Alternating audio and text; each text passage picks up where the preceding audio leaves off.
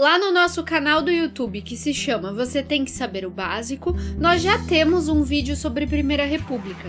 E lá eu conto para vocês que houve muita revolta, muita resistência nesse período.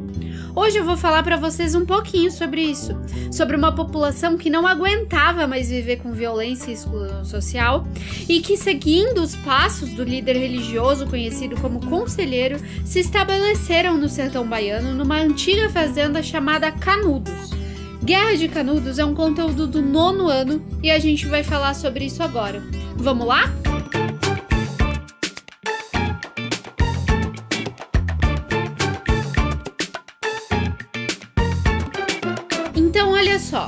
Nos últimos anos do século XIX, nas últimas décadas ali do século XIX, tinha pouca gente com muita terra e muita gente sem emprego, com fome, com sede, porque as secas judiavam de quem morava no sertão naquela época. Aí então, em 1870, nesse cenário de pobreza e exclusão social, surge o líder religioso Antônio Vicente Mendes Maciel o Antônio Conselheiro.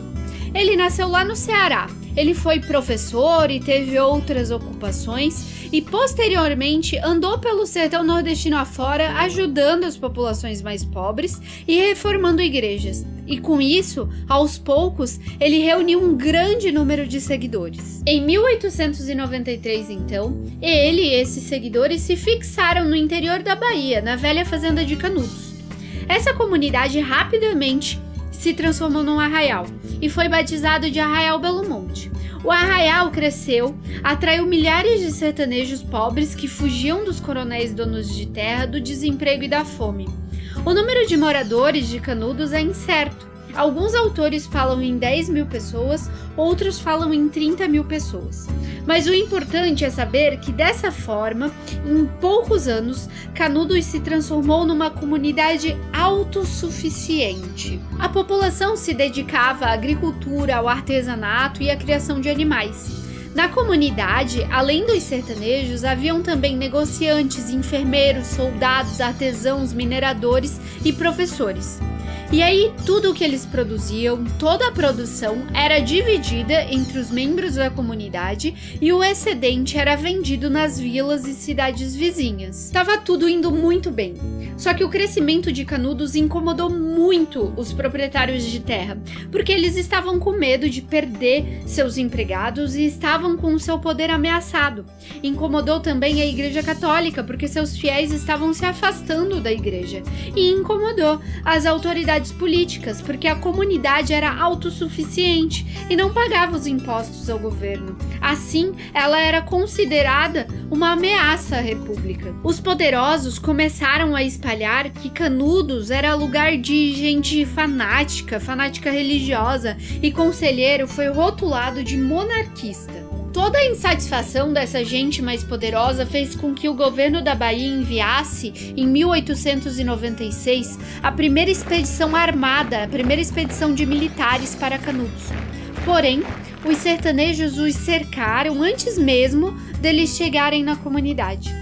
No ano seguinte, o governo enviou suas tropas novamente, duas vezes, mas de novo, os sertanejos venceram por meio da tática de emboscada.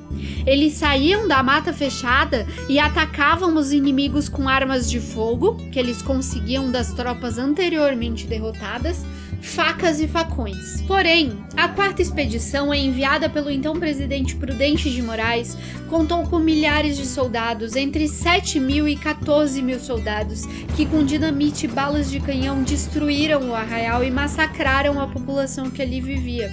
Isso inclui homens, mulheres, idosos e crianças. Os que não morreram na luta foram assassinados pelo exército poucos habitantes foram feitos prisioneiros. Guerra de Canudos é uma parte triste da história do nosso país e eu espero que esse resumo tenha ajudado vocês a entender um pouquinho melhor sobre o assunto.